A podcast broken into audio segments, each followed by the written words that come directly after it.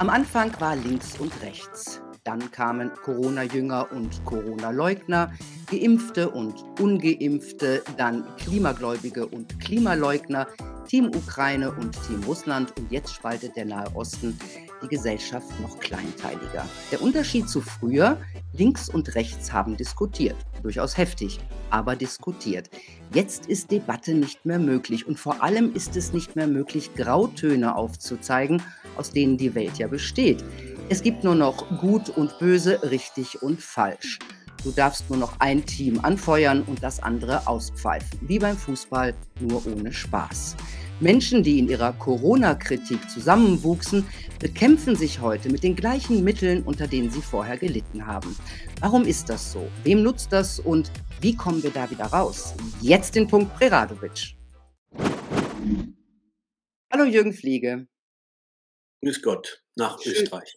Ja, schön, dass Sie wieder da sind. Ich stelle Sie kurz vor. Sie sind wahrscheinlich Deutschlands bekanntester Pfarrer. Das liegt vor allem an Ihrer Talkshow, die Sie von 1994 bis 2005 bei der ARD hatten. Themen Lebenshilfe, alternative Heilmethoden. Auch der Dalai Lama war im Studio. Pfarrer waren Sie nach dem Studium der evangelischen Theologie in Wuppertal und Tübingen ab 1977 bis zu Ihrem Ruhestand 2010.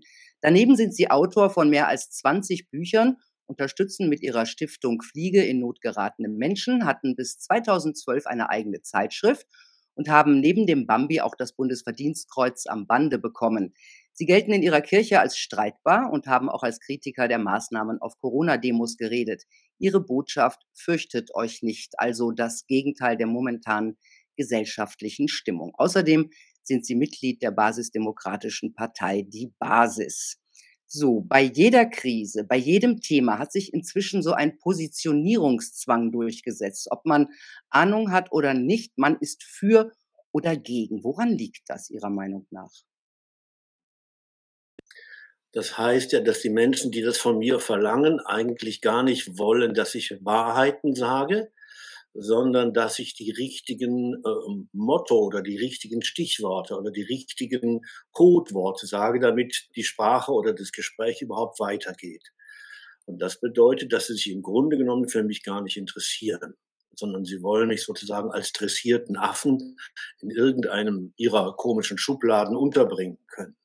Woran liegt es eigentlich? Ja, dass der andere auch keinen Standpunkt hat, sondern reingefallen ist, fremdgesteuert ist und auch nicht weiß, wer er selber ist. Denn das passiert ja oft in, in Gesprächen und auch in Auseinandersetzungen, ähm, äh, dass man dem anderen etwas unterstellt, was die eigene Wahrheit widerspiegelt. Also, ich will von dir wissen, was du denkst, und eigentlich kenne ich mich selber gar nicht. Mhm. Gerade dieser neueste Konflikt, der Nahostkonflikt, ist ja hochkomplex und trotzdem auch hier für oder gegen. Ersetzen hier emotionale Bilder Bildung? Hauptsache auf der richtigen Seite stehen. Ist das auch wichtig für die Leute? Immer schön mitschwimmen? Ich glaube, diese Geschichte mit Israel und die Geschichte mit Palästina ist so komplex, wenn man so will, wenn man sie in allen Einzelheiten und Verästelungen äh, darstellen will, dass man sehr schnell auf der falschen Seite landen kann, wo man weiterhin diffamiert wird. Im Übrigen fand ich sehr toll, dass der große Jurist Thomas Fischer gesagt hat, auch in Deutschland darf man Antisemit sein. Es ist nicht verboten. Es ist auch nicht verboten zu denken. Ich bin es nicht, weil ich sozusagen ja lebenslang meiner Mutterreligion des Judentum vom Christentum ist das Judentum die Mutterreligion, studiert habe und geliebt habe und auch weiterhin liebe. Dennoch äh, finde ich die Verengung dessen, dass man nicht einmal denken kann, nicht einmal sagen kann, was man zu diesem Konflikt eigentlich sagen möchte, dass das verboten erscheint, unmöglich. Also tatsächlich, wir leben in einer Zeit, wo jeder sich versteckt hält, weil er Angst hat, diffamiert zu werden, verletzt zu werden, ausgeschlossen zu werden, verachtet zu werden. Antisemitismus hört sich so ähnlich an wie ein Insektenmittel. Also da, da, da schwingt etwas Negatives mit, ähm, dass man das wegstoßen kann und ausstoßen kann und nicht mehr braucht, dass das gefährlich ist und, und, und. Also da sind wir mittlerweile angekommen. Mhm. Ja, und das deckt sich, wie Sie gerade gesagt haben, ja oft nicht mal mit dem Strafgesetzbuch. Also es ist anscheinend gibt es so eine, es gibt so neue Mo Moralgesetze, die im Grunde ähm, schwerer wiegen als die Strafgesetze. Ne? Ja, und die Leute akzeptieren das. Natürlich. Und das, wenn man so will, ist typisch für eine Sekte. Ich darf das mal sozusagen in meinem Genre sagen. Eine Sekte verlangt von Ihnen am Eingang der Kirche oder des Versammlungshauses, dass Sie dazugehören. Das ist wie beim Bienenstock auch. Da stehen ein paar Wächter davor und die Biene, die rankommt mit ihrem Honig, muss klar machen, dass sie zu diesem Stock gehört. Und so gehen wir mittlerweile mit Menschen um. Wir sortieren sie und am Eingang stehen merkwürdigerweise diese komischen, die man bei Diskotheken normalerweise kennt, die, die, die gibt es jetzt überall im politischen Bereich, auch diese Rausschmeißer und diese Fechter und die Fertigmacher. Ja, es ist eine schwierige Zeit für Pfarrer. Mhm. Sie haben im Oktober geschrieben, Schweigen ist manchmal gut. Es sei gut, wenn einem die Worte fehlen. Wie meinen Sie das? Wie kann uns Schweigen helfen?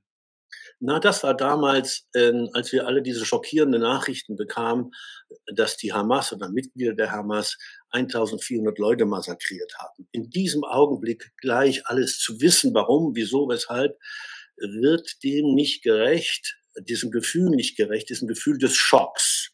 Und wenn ich schockiert bin, dann halte ich mal erst die Schnauze. Das machen alle so automatisch.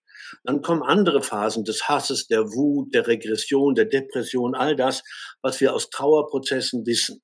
Für einen spirituellen Mensch ist wichtig, dass er so tief runtergeht in solchen Augenblicken, dass er bei den Toten sitzt. Also wirklich runter auf den Boden geht und versucht, die Stimme der Toten zu spüren. Die hört man nicht mehr per Frequenz. Und das machen Menschen normalerweise auf Kriegerfriedhöfen.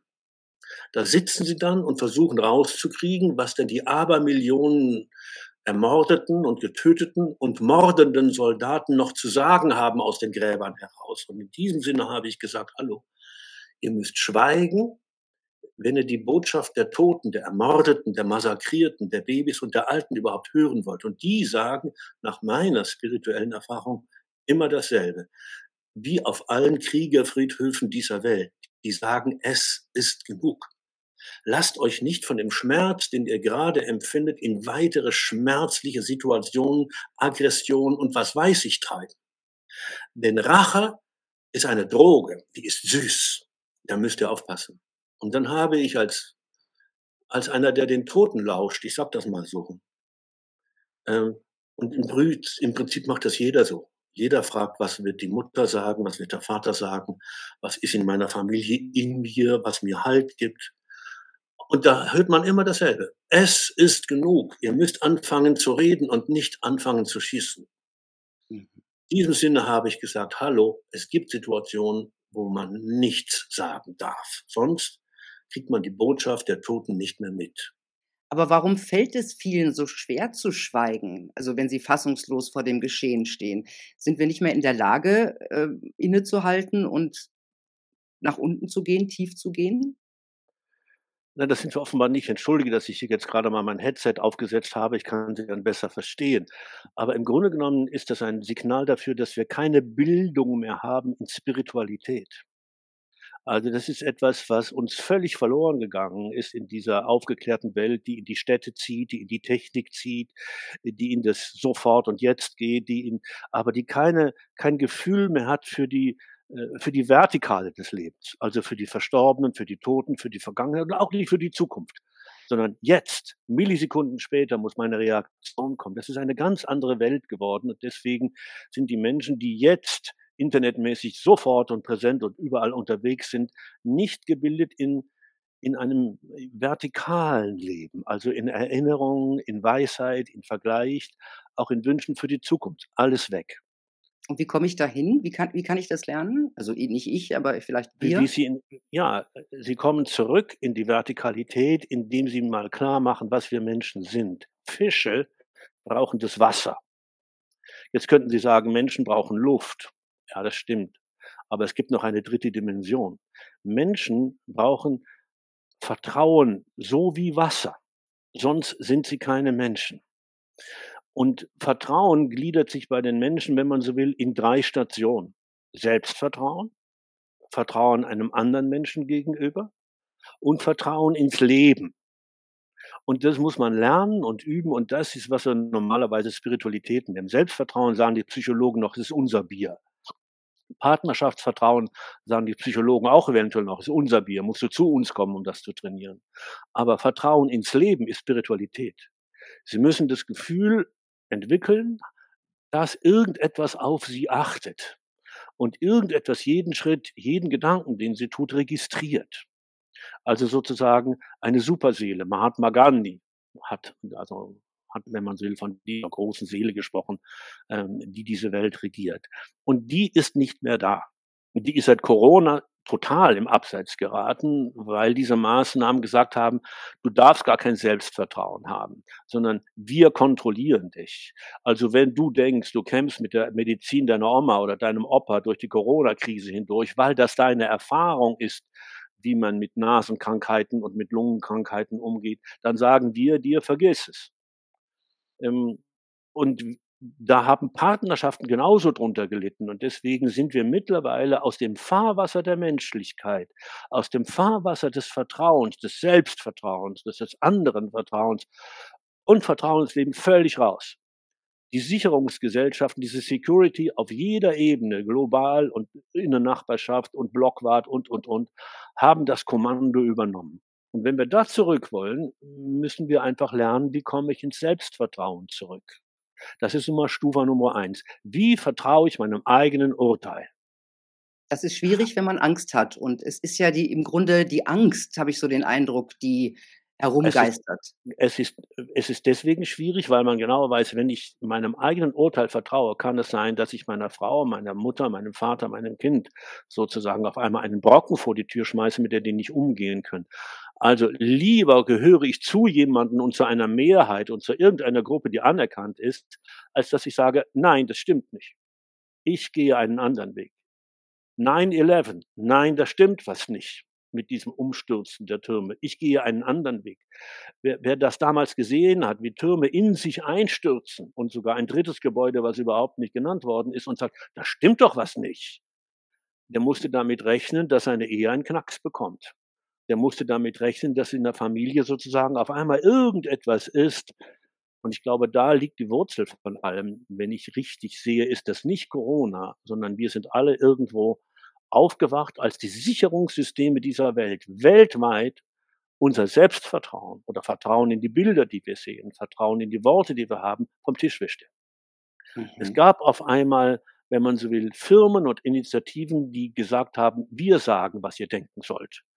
Was du weißt an Medizin, was du siehst in Bildern, interessiert nicht mehr. Und da haben sie, koordiniert oder nicht, einen Angriff auf jede Religiosität dieser Welt vollzogen. Denn die ja, sagt, bitte? Was auch dafür spricht, ähm, die Leute springen auf alle seltsamen äh, Narrative an. Zum Beispiel, ja. wer die Vorgeschichte betrachtet, relativiert die Verbrechen. Das ist nicht logisch, ja. ja? Aber das fällt den Leuten nicht auf. Man hat den Eindruck, das selbstständige Denken äh, ist dem betreuten Denken äh, gewichen. Aus also, Angst, das falsch zu machen, oder? Was, was heißt denn Selbstvertrauen? Selbstvertrauen heißt, ich prüfe das, was gerade vor meinen Füßen oder vor meinen Augen spielt, mit dem, was ich weiß. Denn ich habe ja Erfahrungen gemacht. Ich habe auf die Herdplatte gefasst. Ich habe gelogen. Ich habe betrogen. Ich habe die Wahrheit gesagt. Ich habe Sachen gesehen, die man mir nicht glaubt, etc. Das ist doch alles in unseren Köpfen gespeichert. Und das ist unsere Biografie. Und wenn wir die Biografie wegschmeißen können in den Sondermüll, weil die nicht mehr zählt für unser Urteil, dann haben wir den Kern des Menschseins verloren. Dann sind wir nicht mehr im Wasser der Fische oder im Vertrauen des Menschen unterwegs, sondern wir sind immer weiter entfernt, global gesteuert. Du, wir sagen dir, was du denken sollst, wir sagen dir, was du tun sollst und das Wort Sicherheit hat auf einmal Gottescharakter bekommen. Sicherheit musst du anbeten, dann wirst du nicht mehr sterben. Und daran sehen Sie, dass das Ganze eine Dimension angenommen hat, die gar nicht politisch in diesem unmittelbaren Sinne ist, sondern radikal spirituell. Es geht um es geht um den Tod. Es geht um, du, ich will nicht sterben. Und mit dieser Angst, Todesangst, ist bei der Corona ganz offensichtlich, aber auch bei äh, hier bei der Palästinenser-Israel-Debatte, aber auch bei Ukraine-Debatte. Es geht immer um Tod. Es geht immer um Leben und Tod. Wer da nicht mitmacht, ist unsolidarisch. Und nein, es geht um eine andere Religion. Auf mhm. der einen Seite die, die Religion des Vertrauens, denn Religion ist im Prinzip eine Kulturtechnik, Vertrauen zu lernen. Vertrauen in mich selbst, Vertrauen in Partnerschaften, Vertrauen in, früher haben wir gesagt, Gottvertrauen. Mittlerweile ist der so umkämpfte Begriff, dass ich gerne sage, Vertrauen ins Leben, das hat Albert Schweitzer mal so formuliert, sehr gut formuliert dass er, ja, es, es wird gut. Ich muss den Dingen vertrauen, die auf mich zukommen.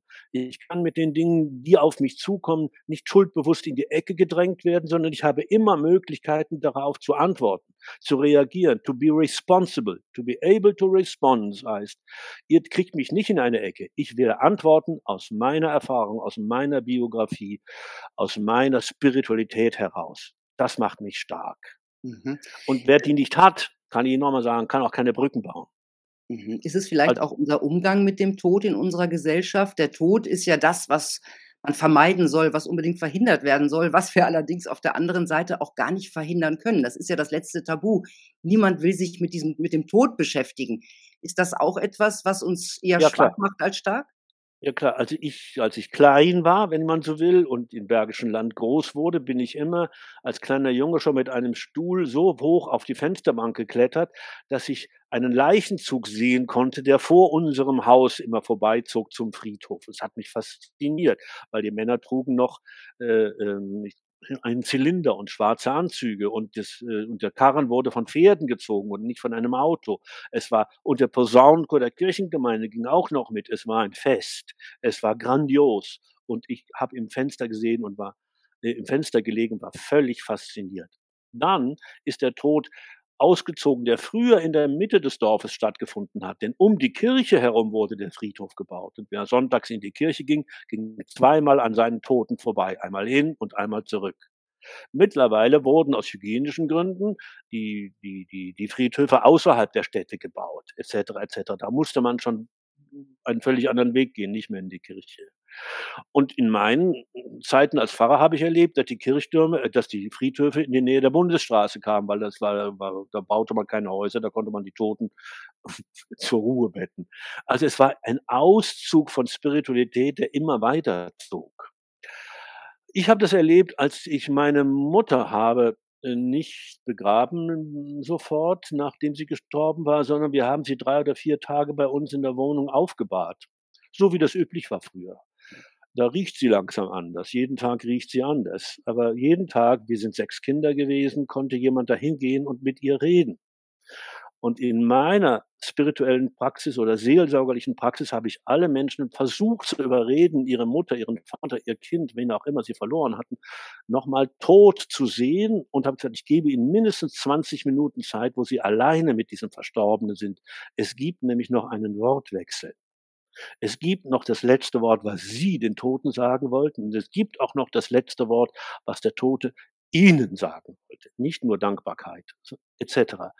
Und all diese Gebräuche, mit denen man den Tod, wenn man so will, mundgerecht machte oder seelengerecht machte, durch Feiern, durch Stille, durch Kerzen, durch Gebete, durch alles weg, alles weg. Und geblieben ist die Angst. Genau. Jetzt ist das Ding noch fremder geworden. Und jetzt kann der Lauterbach kommen und jetzt kann das Innenministerium kommen und sagen, wenn ihr euren Kindern die Spritze ersparen wollt, dann wird die Oma sterben. Das würde einen spirituellen Menschen sagen, pff, hast du sie noch alle?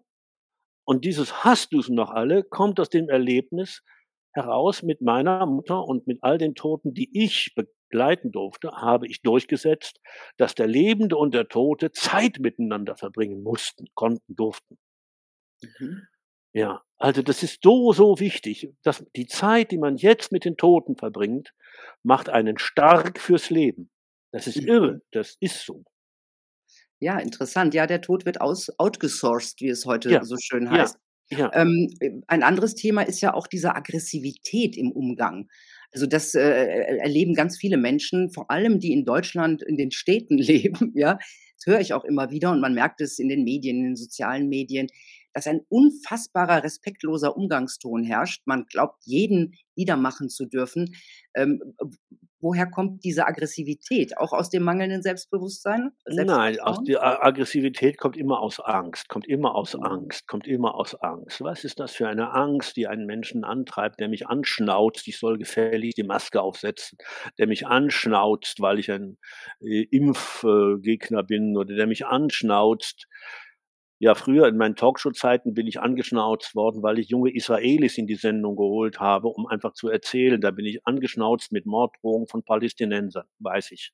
Wenn ich aber auch jetzt hingehe und sage: „Nein, äh, die die die Lehre der Shoah heißt, wir sind nicht nur, äh, sensibel, was, äh, jüdisches Leben angeht, wir sind sensibel, was jedes Leben angeht, was Pogrom oder sonstigen Maßnahmen beeinträchtigt oder ausgelöscht werden soll“, dann kriege ich wieder diese Aggression zu spüren. Also, diese Aggression ist das Resultat aus Angst. Und Angst ist wieder wenig Selbstvertrauen. Angst heißt, ich habe Angst, unterzugehen. Angst heißt, ich habe Angst, dass die Ukraine ausgerottet wird. Ich habe Angst, äh, dass Palästina ausgerottet wird. Ich habe Angst, dass Israel es ist immer Todesangst. Und Ja, die und man begegnet Ihnen in kleinen in kleinen Dosen in jeder Straßenbahn und überall. Das heißt, wir haben keine Kultur mehr, mit Todesangst umzugehen und keine Kultur mehr, mit Angst vorm Arzt umzugehen. Unser Arzt hat mittlerweile sozusagen die Funktion des Priesters übernommen, nämlich der sagt, äh, ob ich geheilt werde oder nicht, davonkomme oder nicht, und dem glaube ich merkwürdigerweise alles. Also, äh, dem Pfarrer muss man sowieso nix mehr glauben. Ist ja nicht so schlimm, aber dass das schlimm ist, arbeiten wir gerade heraus. Mir geht es nicht um institutionalisierte Pfarrer, mir geht es um diese Weisheit des Alters, die sagt: „Wir leben von Vertrauen und wir leben nicht von Security.“ Nirgendwo. Sie zertrampeln alles. Ist ja auch klar. Wenn ich Millionen von nicht Millionen von Kilometer, das sagt Frau Baerbock. Wenn ich hunderttau also Tausende Kilometer weg bin und muss jemanden kontrollieren, dann braucht er bald 'n Chip, sonst kann ich ihn nicht kontrollieren. Wenn ich aber sage: „Small is beautiful“, lasst uns in kleinen Gemeinschaften leben, dann brauche ich kein Kontrollinstrument, dann kenne ich die Leute. Und so gesehen ist diese Kommunikation ist Handy ist das, womit wir auch gerade kommunizieren, auch ein Tod oder ein Angriff auf unsere Vertrauensmaßnahmen, die uns Zeit und Liebe kosten. Ja, vor allem, ich habe erst letztens darüber mit 'ner Freundin geredet, dass die äh, dass die Jugend, ja, gar nicht mehr telefon nicht mal mehr telefoniert. Also, das heißt, die hören nicht mal mehr die Stimme des anderen. Ja. Die schreiben sich Nachrichten, ähm, und wenn sie sich Ja. missverstehen, dann ist vielleicht 'ne Freundschaft vorbei. Und, äh, auf die Frage, äh, ne, dass die Mutter an ihre Tochter: „Warum rufst du ihr nicht einfach mal an?“ Da gucken die und sagen: „Ne, also das ist das tut Ja. man heute nicht mehr.“ Ja, Äh, das heißt, was ist ja noch 'ne größere Entfremdung, nicht mal mehr die Stimme. das? Aber das ist das Stichwort. Stimme, Stimmung, verstimmt sein. Ähm, äh, die Stimme ist sozusagen an an an der Vibration der Stimme erkennen wir Liebenden doch, ist die Frau, der Mann, mit dem ich verheiratet bin, ist das Kind, äh, äh, was mit mir lebt, weil ich es sozusagen geboren oder gezeugt habe. Ist die Mutter, ist der Vater verstimmt? Hat der was? Das kriege ich als liebender Mensch doch nur über die Stimme mit. Ich kriege es ja meistens über die Stimme mit. Die Seele seufzt. Äh, und das muss ich mitkriegen. Und wenn ich das alles wegschalte, sondern nur per Bilder, per per 30 Sekünder irgendwo, dann ist meine Spiritualität, dann ist mein Selbstvertrauen völlig, gestatten Sie, im Arsch. Mhm. Was bedeutet das für die nächsten Generationen, die jetzt, sagen wir mal, nur noch per Textnachrichten kommunizieren oder auch all all das, was jetzt passiert? Was wie wie wachsen Kinder auf? Was werden das für Leute? Na ja, das finde ich spannend, äh, weil ich äh, ich äh, nicht alle Kinder sind so, sondern in den großen Krisen gibt es immer Aussteiger. Also, das ähm, wenn man 100 Jahre zurückdenkt, dann ist nach dem Ersten Weltkrieg so was entstanden wie diese Edenbewegung von Leuten, die gesagt haben: „Wir wollen einen Garten in der Nähe von unseren Häusern, von unseren Großstädten haben.“ Und deswegen Schrebergärten ist eine Geschichte, es ist eine ist eine Antwort auf die Krisenzeiten vor 100 Jahren, nicht im Sinne von: „Wir haben nicht genug zu essen“, sondern wir müssen näher an die Natur zurück. Wir sind wir sind aufmerksam geworden, dass unser Weg ins Verderben geht, wenn wir nicht bei der Natur bleiben. Das sind die Dinge. Also, ich habe keine Angst um unsere Kinder insgesamt, sondern es wird einen Prozentsatz geben, der aus einer inneren Stimme heraus sagt: „Schluss mit dem Quatsch.“ Ähm, ich Aber lege das das ist ja nicht die Mehrzahl. Nein, das ist aber eine Minderheit und Salz ist immer weniger als Mehl. Aber, ja. ähm, die Kinder also, wachsen nein, ja ja, die Kinder bitte, wachsen bitte. ja mit diesem Sicherheitsdenken inzwischen auch auf, ja? Ja, natürlich. Ähm, was bedeutet das für ihre Zukunft? Ich gebe dir ein Beispiel. Als ich Landpfarrer war, ähm, hatte ich ja immer Konfirmationen zu halten. Also das heißt zwei Jahre Unterricht und sowas. Ich habe meinen Unterricht mit zwei Dingen immer begonnen. Einmal habe ich allen Konfirmanden einen einen, einen, einen Kloreiniger gekauft, also diese Bämpel, Sie wissen, mit denen man sozusagen mhm. guckt. So. Und habe gesagt, wenn ihr wirklich dienen wollt, dann müsst ihr ganz unten anfangen und dann kriegt ihr solch einen Bämpel, um zu Hause das Klo zu reinigen oder in der Kirche das Klo zu reinigen. Aufstand riesengroß. Natürlich Mütter kommen und sagen, ihre Versöhnten, ihre kleinen Bubis und Mädchen, die werden sowas nicht in die Hand nehmen. Was hat das mit Religion zu tun? Es hat was damit zu tun, sein eigenes Ego zu überwinden, um dienen zu lernen. Das ist das eine. Und dann habe ich mit denen immer Nachtwanderungen gemacht. Warum? Weil Kinder wollen wachsen. Und sie wollen genau in die Sphäre hineinwachsen, wo, deswegen nehmen sie auch Drogen etc. etc. etc., wo sie meinen, selbstbestimmt weg von Vater und Mutter sich bewähren zu können. Wachsen heißt lebenslang, ich bewähre mich. Ich werde mit den Dingen fertig, von denen ich denke und ängstige, da werde ich nicht mit fertig, aber ich gehe sie an. Nachtwanderungen sozusagen ist ein Beispiel dafür, mit zwölf anzufangen, woanders zu schlafen, draußen im, im, zu schlafen und, und, und. Auch die ersten Erfahrungen in Sexualität heißt immer, ich möchte mich bewähren. Und dieser Impuls ist bei allen Menschenkindern, glaube ich, immer noch da. Und wenn ich sage, was willst du, Nachtwanderung oder willst du lieber einen Film gucken? Da wette ich, wenn man einen Zwölfjährigen fragt, ein Mädchen oder Jungen, ich will lieber mal eine Nachtwanderung machen. Also als, als statt mir noch einen reinzuziehen. Da bin ich sicher. Ähm, deswegen glaube ich, dass wir diese tiefen Impulse, wie wir unser Selbstvertrauen stärken, ähm, die, die müssen wir mehr ins Zentrum stellen. Wenn wir wirklich Brücken schlagen wollen, heißt das, unseren Kindern müssen wir mehr zumuten, Fehler zu machen. Also Herr mhm. Lauterbach wird mir verbieten, auf eine Herdplatte zu fassen. Deswegen wird er demnächst äh, Gitter um die Herde machen, damit die Kinder nicht mehr da reinfassen können. Ich sage nein, das ist falsch. Du musst es mit Worten schaffen. Da wird ein Prozentsatz diesen Worten nicht glauben, wie wir alle auf den Herdplatten dieser Welt schon mal gefasst haben. Aber es stärkt dein Selbstvertrauen. Du hast eine Erfahrung. Und darum geht es, unmittelbare Erfahrungen zu sammeln, die nicht gestreamt sind und die nicht verordnet sind. Das sind dann deine individuellen Dinge. Und mhm, das der zweite Schritt ist so wichtig, damit wir lernen, wie man mit Feinden umgeht, muss man mit seiner Ehefrau anfangen. Sie sprechen aus Erfahrung? Ja, natürlich. Ich spreche aus Erfahrung, weil, ähm, weil es gibt ja so eine Projektionsgeschichte, dass der andere immer doof ist. Und der andere heißt immer, der Nächste, der an einem rankommt, ist natürlich der Ehepartner. Und einfach irgendwann mal zu erkennen, dass der nur eine Projektionsfläche ist. Und weil er schon so lange mit mir äh, verheiratet ist oder zusammenlebt, meine Zwiebel immer tiefer immer tiefer erobert, sozusagen. Meine Häute, mit denen ich mich schütze, die Scham und was alles, was man hat. Ähm, und man wehrt sich dagegen. Und dann ist es dasselbe, wie dass ich mit Russland, mit der Ukraine und mit den Palästinensern nicht sprechen will auf einer anderen Ebene. Die sind doof. Ich bin wahr. Ich bin richtig. Ich bin der Gute. Die Frau, der Ehemann etc., das sind die Doofen. Die ändern wir. Und deswegen ist das ein ewiges Lernen, dass der andere Mensch oder das der, der Geschäftspartner, wer immer das ist, der ist nicht der Doofe, denn du bist nicht immer der Gute. Und das ist so wichtig, um eines Tages nicht mehr zu unterscheiden, was ist gut und was ist böse, sondern alles aus, traditionell gesprochen, aus Gottes Hand zu nehmen. Ja, und deswegen sind Partnerschaften so wichtig, um erwachsen zu werden. Mhm.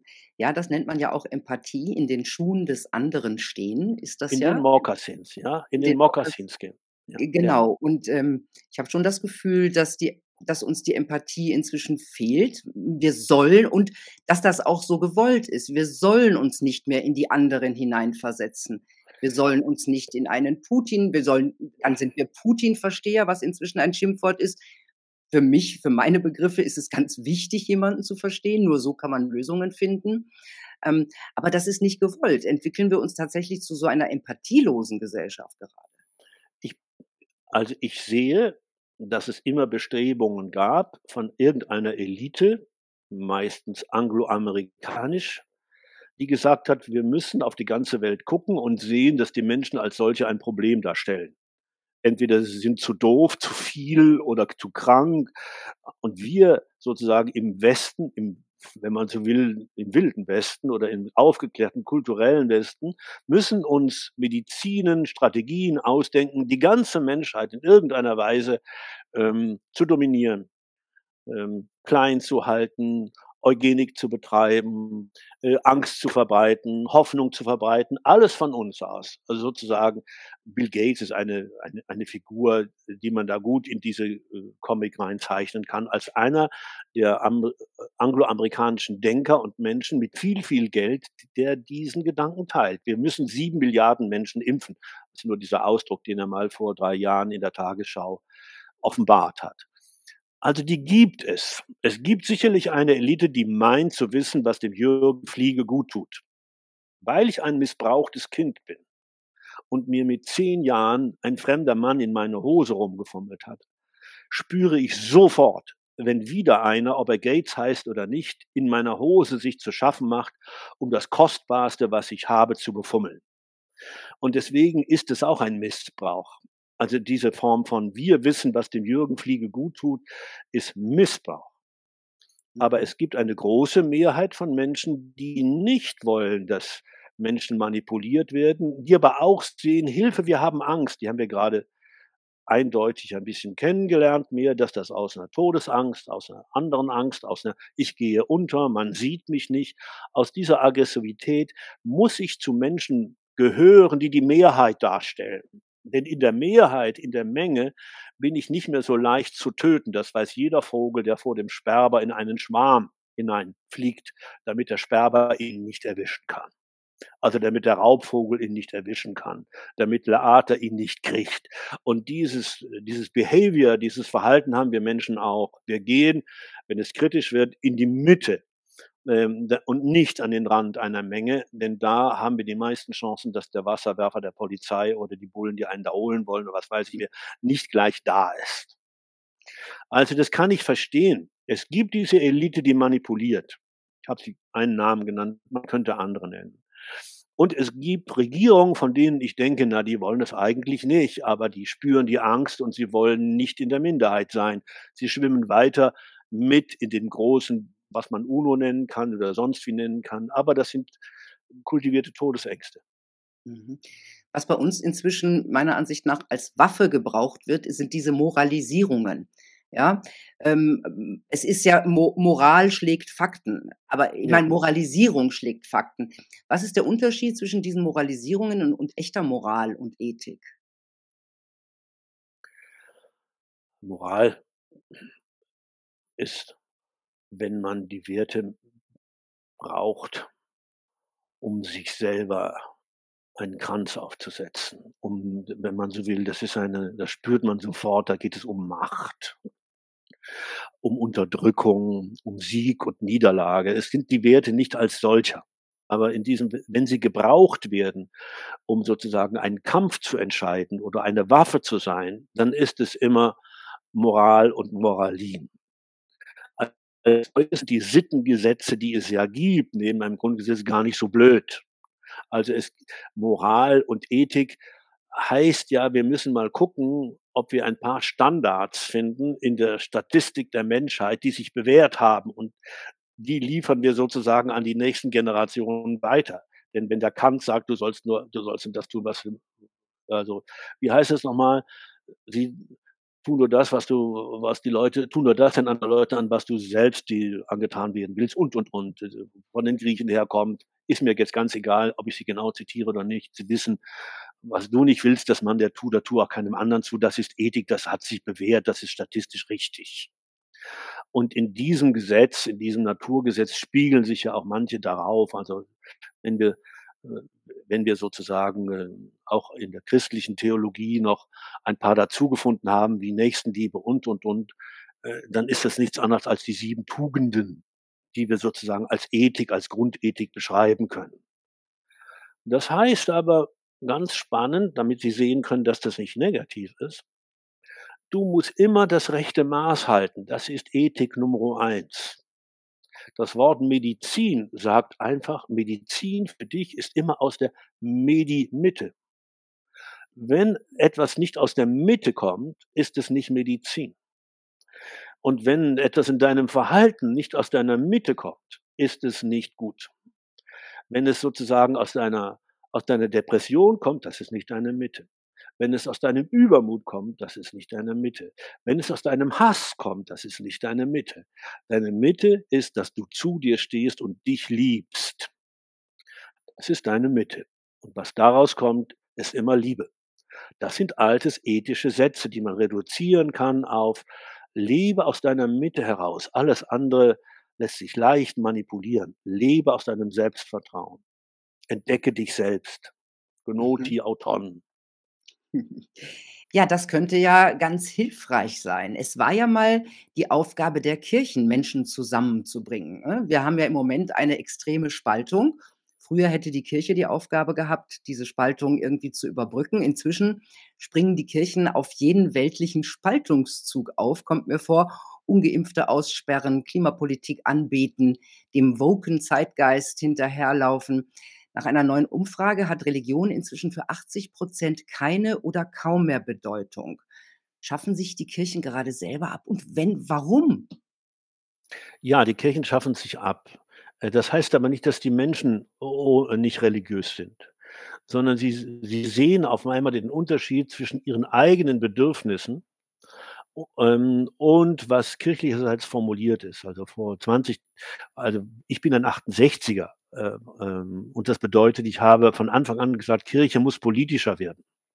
Aber als ich gesehen habe, dass die Kirche nicht einmal weiß, was beten ist, ähm, und, und sozusagen den lieben Gott ähm, als äh, Suppenkasper vorführt oder als Weihnachtsmann, der Gebete erhört und der, äh, der Wunschzettel entgegennimmt, lieber Gott, mach doch, mach doch das in Afrika, mach doch das, mach doch Frieden, etc., etc., dass sie ein ein, ein Bild haben von Spiritualität, die überhaupt nicht stimmt, habe ich gesagt, Leute, ihr spezialisiert euch in Zukunft auf Ethik, ne? Ihr baut Kindergärten, ihr baut Altenheime, ihr baut Krankenhäuser, aber all das kann der Staat auch. Was der Staat nicht kann, ist beten lehren. Also, dass Menschen ein unmittelbares Verhältnis zu ihrer Gottheit, zu ihren Ahnen, äh, zu ihrer Biografie bekommen, das kann der Staat nicht. Und da haben die Kirchen in Mitteleuropa, soweit ich das sehen kann, total versagt. Und deswegen gehen manche Menschen hin und sagen, ich möchte gerne einer Freikirche, ich möchte gerne äh, zugehören, ich möchte gerne doch einen kleinen Kreis von Menschen haben, mit denen ich singen und beten kann. Es geht nicht um Ethik. Die Kirche in Mitteleuropa, insbesondere in Deutschland, hat sich reduziert auf Ethik. Was heißt es? Du musst dich anständig verhalten. Wir machen unsere Kirche zu einem Impfzentrum. Das ist doch toll, das ist doch, das brauchen wir, da sind wir mit allen anderen solidarisch. Wir machen unsere Kirche zu einem Waffensammellager für die Ukraine. Natürlich nicht Maschinengewehre abgeben aus allen Straßen der Kirchengemeinde, aber wir sind dafür, dass gesammelt wird für die notleidenden Menschen in der Ukraine, auch für Waffen. Und die Pastoren sagen auf einmal, sie hätten nichts mehr dagegen, dass äh, äh, Krieg durch Waffen etc. etc. erzeugt werden könnte. Das macht die Menschen kritisch. Sie sind nicht blöd. Und sie verlangen von uns Kirchenleute nicht an dieser Stelle politisch zu sein, sondern lehre uns beten. Das ist jetzt sehr, sehr konservativ formuliert. Aber, Aber hat, hat, ein bisschen zu tun, äh, schau in dich hinein auch, oder? So, schau in dich hinein, komm zu dir. Komm mhm. nach Hause, Mensch. Geh in dein stilles Kämmerlein. Jesus hat nicht gesagt, geht in die Kirche beten, geht in die Synagoge beten, geht auf den Marktplatz. Er wusste, dass das scheiße ist. ja, er wusste genau, dass der, dass, dass der Faktor Stille, Einkehr, Atmen dazugehört, hm, um eine Gottesbegegnung, um eine Begegnung mit einen Ahnen, um eine Begegnung mit diesen alten Gesetzen des Lebens zu haben, hilft es nicht, einem Pfaffen zuzuhören sondern du musst tief in dich hineinkommen. Und da hatten, haben die Kirchen die Assistenz, die auf diesem Weg notwendig ist, mit alten Geschichten und mit alten Bildern völlig versagt. Jetzt sollen wir alle Klima schützen. Dabei muss ich sagen, in den 70er Jahren ist die Entdeckung der Schöpfung oder der bedrohten Schöpfung tatsächlich eine Entdeckung, die die Kirchen gemacht haben. Vor jeder CO2-Geschichte haben wir gesehen, dass wir den lieben Gott verachtet haben, indem wir Mutter Erde verachtet haben. Und der, die Korrektur zur Klimabewegung kirchlicherseits heißt ja nicht, leck mich am Arsch, sondern ich fahre weiter durch die Welt und puste weiter CO2. Fragezeichen, wie viel macht das aus? Menschengemacht, nicht menschengemacht? Ähm, lasse ich mal davor, weil ich es nicht glaube, dass das mit dem Menschengemacht alleine ist. Aber es heißt, ein ganz anderes Verhältnis zur Erde aufzunehmen. Das ist unsere Mutter, auch wenn das die Sprache der Indianer ist. Ihr müsst nur ein paar Generationen rückwärts gehen, über eine Million Jahre, dann werdet ihr sehen, es ist eure Mutter. Und wenn ihr ein Kind erwartet, dann ist das in den ersten Stunden und Minuten und Tage seines Lebens ein kleines Krokodil.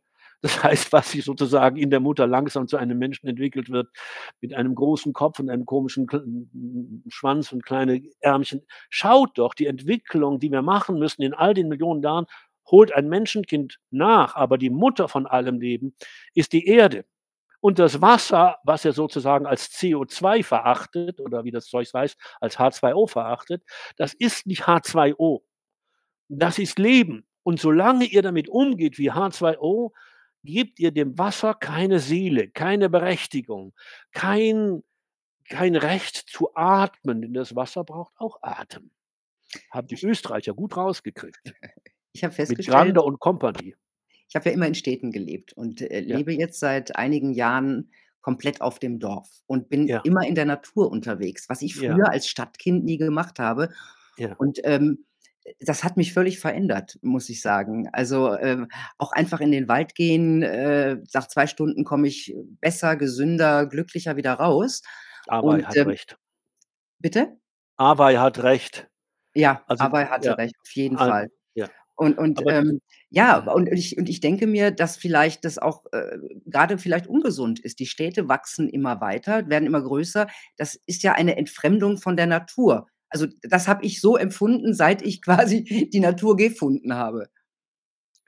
Äh, es ist total richtig. Ähm, deswegen holen alle Weisheitslehrer dieser Welt äh, in einer der ersten Lektionen, die sie ihren Schülern vermitteln, einen Baum ins Klassenzimmer. Der Psalm 1, der Davidsche Psalm 1 beginnt, äh, ähm, erzählt von einem Baum, der an einem Wasser wächst, der seine Frucht bringt zu seiner Zeit. Die ganzen germanischen, keltischen Geschichten erzählen vom Lebensbaum. Ähm, das heißt, sie benutzen und Jesus, wenn er Gleichnisse bringt, kommen oft Bäume vor. Das heißt, das sind unsere Lehrer. Die sind länger auf diesem Planeten als wir. Und wenn wir hingehen und uns von Bäumen trösten lassen, ist das nicht blöd? Sogar heilen lassen, ist das nicht blöd, sondern das machen die Weisheitslehrer dieser Welt von den Indianern bis zu den Kelten, bis zu Jesus, bis zum Buddha. Wo, wo sitzt der eigentlich drunter, der Buddha? Ja, er sitzt unter einem Baum ja, der ihn beschützt und der ihm lehrt und der ihm Aua gibt und allem drum und dran. Sie sehen, dass sie in Österreich das richtig machen. Sie gehen und lassen sich von den Bäumen trösten. Das können die nämlich. Also da braucht man keinen Förster aus dem Hunsrück und da braucht man meinetwegen auch nicht Herrn Awer aus Österreich.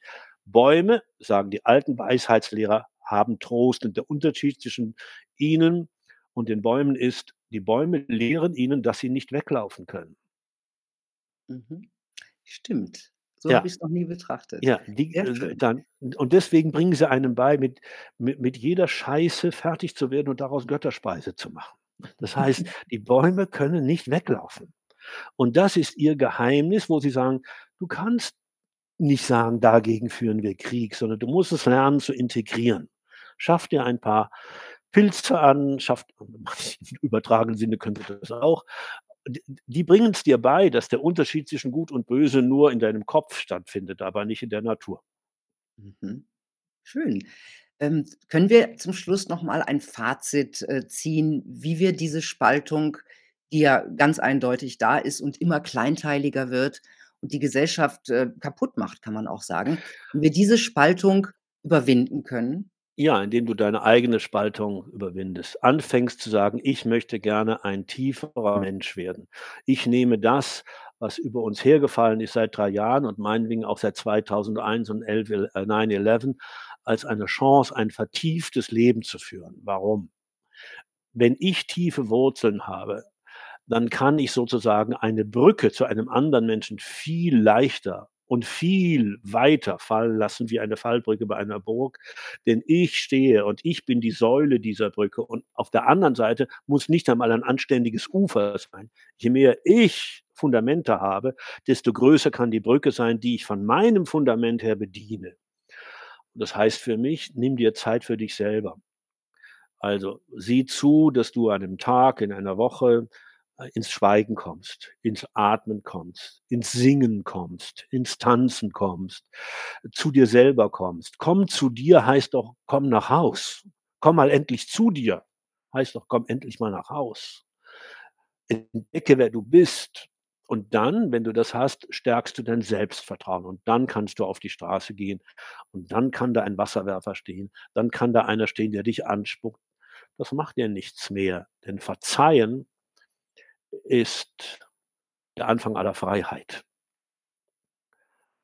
Verzeihen ist der Anfang aller Freiheit und nicht das Hinterherlaufen von irgendwelchen oder bestrafen und all diesen Kladderadatsch, was ich in diesen Tagen lese. Ihr lieben Leute, lasst euch von eurer Wut nicht verleiten.